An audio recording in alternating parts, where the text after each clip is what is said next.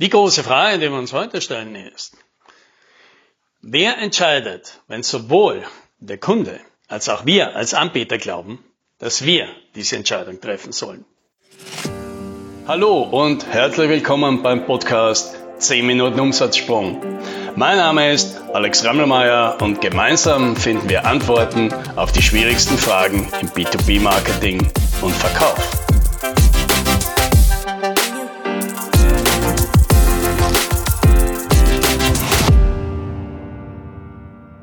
Es ist schon eine ganze Weile her. Also das waren in den in der ersten Zeit, als ich damals meine heutige Frau kennengelernt habe und in dieser ganzen Verliebtheitsphase war und sie mal beeindrucken wollte mit einem schönen Geschenk. Und ich bin dann auf die wenig kreative und auch wenig schlaue Idee gekommen, ihr ein Parfum zu schenken.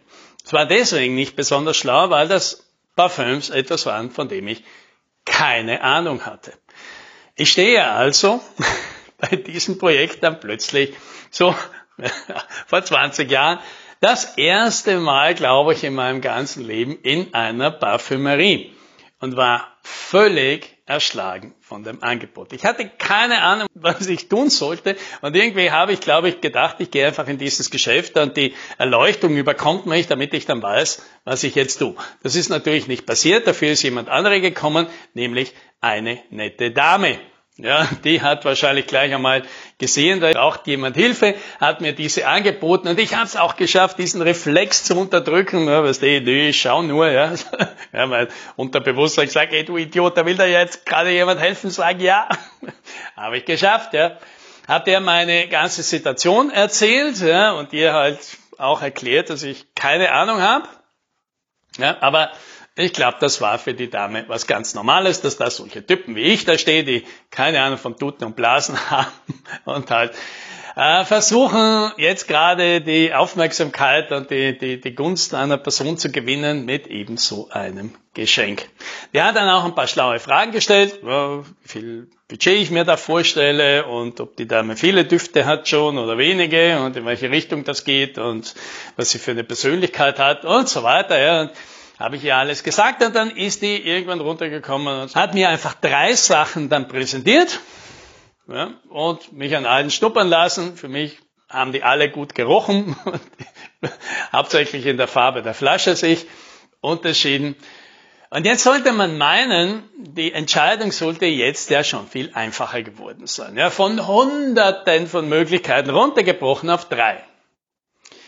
Ja, aber dem war nicht so, weil die drei waren für mich ja immer noch ziemlich schwierig. Ja, war, für mich immer noch dasselbe. Also bin ich auf die für mich glorreiche Idee gekommen, zu sagen, ja, haben Sie denn nicht von allen irgendwie eine kleinere Flasche, dann nehme ich halt alle drei und bring die halt mit, so als kleines Set, dann kann meine Frau halt probieren und dann weiß sie danach, welches ja besser ist, oder sie kann einmal dieses und einmal jenes nehmen und so weiter. Und ich habe das für eine gute Idee gehalten, weil ja, so dicken halt wir Ingenieure. Wenn wir uns nicht sicher sind, machen wir einfach einen A-B-Test oder eben einen A-B-C-Test und schauen einfach, was davon am besten funktioniert, und das nehmen wir dann in Zukunft. Diese Dame dort, die hat ein bisschen geschmunzelt und mir dann in charmanten Worten erklärt, dass das keine gute Idee ist, weil was ich damit in erster Linie ausdrücke, ist, dass ich eben A, keine Ahnung habe und B, mich auch nicht entscheiden kann ja, und keine Entscheidung treffen will. Und ob das jetzt die Sachen sind, die ich vermitteln möchte. Ja, da muss ich jetzt nicht lange mich hineinhören, um, um zu verstehen, nee, das ist jetzt irgendwie nicht ganz das, was mir vorgeschwebt hat. Ja, also hat sie mir einfach geraten, ich soll mich einfach für eines der drei entscheiden. Und nachdem ich dir da, glaube ich, immer noch zu lange gezögert hat, hat sie einfach gesagt, nehmen Sie doch das. Und das habe ich dann gemacht. Ich habe keine Ahnung, ob das damals eine gute Entscheidung war, weil ich glaube, diese Flasche, die gibt's heute. 20 Jahre später steht die noch irgendwo in unserem Badezimmer irgendwie rum und ist, glaube ich, immer noch äh, mehr als halb voll. Aber die Geste, glaube ich, die hat gut funktioniert und im Großen und Ganzen hat das zu dem Ergebnis geführt, das ich mir halt gewünscht habe. Gut, aber warum erzähle ich jetzt diese ganze Geschichte? Ja, weil am Ende des Tages wir natürlich oft auch mit Kunden in ähnlichen Situationen stehen. Ja, sind zwar in einem Projekt oder in einer Beratung und jetzt muss man halt entscheiden, ja, wie läuft denn das ab? Und in so einem größeren Technologieprojekt, da müssen ja eine ganze Menge Entscheidungen getroffen werden und eigentlich ist ja nicht immer klar, wer trifft denn jetzt welche Entscheidung. Und jetzt gibt's die einfachen Entscheidungen. Die einfachen Entscheidungen sind immer die, auch vor allem, wenn beiden Parteien, also dem Anbieter und dem Kunden, beide der gleichen Meinung sind, wer soll denn das entscheiden? Ja, das dauert dann vielleicht ein bisschen, weil dann auf den Leute zusammensitzen müssen, aber am Ende des Tages ist es grundsätzlich recht simpel. Ja, also es gibt so Sachen, das sind, die, die soll der Kunde entscheiden und sowohl der Kunde als auch der Anbieter sind der Meinung, das ist eine Sache von Kunden. Also zum Beispiel, ob er gleich das große Projekt machen will oder ob er lieber in, in Step-by-Step Step vorgehen will oder ob er extra dafür bezahlen will, damit wir möglichst schnell fertig sind. Das sind Sachen, die soll der Kunde entscheiden und das ist auch jedem klar. Nein, auch nicht schwer sind die Sachen, wo klar ist, die soll der Kunde nicht entscheiden. Ja, dem Kunden ist es klar und dem Anbieter ist es klar. Also mit welcher Methodik der Anbieter arbeitet, wie er seine Qualität sicherstellt und so weiter. Ja, also das sind Sachen, die entscheidet einfach der Anbieter. So, schwieriger schon sind die Sachen, wo nicht so ganz klar ist, wer soll das entscheiden, weil es gibt halt für beide Versionen gute Argumente. Ja, beispielsweise es geht um die Technologieentscheidung. Und der Anbieter hat eine klare Präferenz und sagt, wir möchten Technologie A, weil mit der kennen wir uns besonders gut aus. Das heißt, das Projektrisiko ist sehr klein. Ja, es ist unwahrscheinlich, dass wir da auf Probleme stoßen, die wir nicht lösen können, weil wir kennen uns hier wirklich sehr gut aus. Der Kunde hingegen, der sagt, ja, ja, habe ich schon verstanden, aber ich bevorzuge Technologie B, weil schließlich müssen wir dieses System nachher jahrelang selbst betreiben. Und da wollen wir nicht ständig Probleme haben und deswegen möchte man die Technologie B nehmen, weil da kennen wir uns am besten aus. Ja, und beides ist legitim, beides macht Sinn und da muss man sich jetzt halt entscheiden. Aber am schwierigsten am schwierigsten sind die Sachen, wo der Kunde der Meinung ist, er will das entscheiden, er kann das entscheiden und deswegen soll er das auch entscheiden.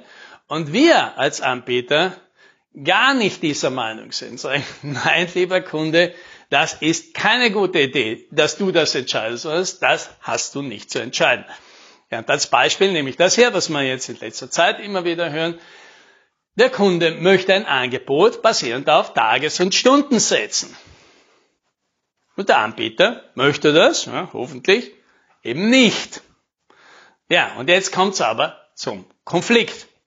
Weil der Kunde wünscht sich das so, aber wir selbst natürlich sagen, ja, hier, jetzt haben wir so lange daran gearbeitet in diesem Angebot und wir sind uns natürlich im Büro, ja, dem Seminarraum, dem Workshopraum, da sind wir uns alle einig. Nein, das ist ein neues Geschäftsmodell. Wir bieten das so an und fertig. Und jetzt kommt der Kunde aber und will das anders angeboten. Und natürlich taucht jetzt die Sorge auf. Naja, wenn wir dem Kunden dann nicht entgegenkommen, dann ist er halt auch bumpig und dann wird er halt mühsam und dann, dann müssen wir da mehrere Schleifen drehen, bis er das irgendwie wieder approved irgendwo bekommt. Oder er sagt gleich, das ist mir alles zu kompliziert, dann nehme ich jemand anderen. Und das sind alles begründete Sorgen.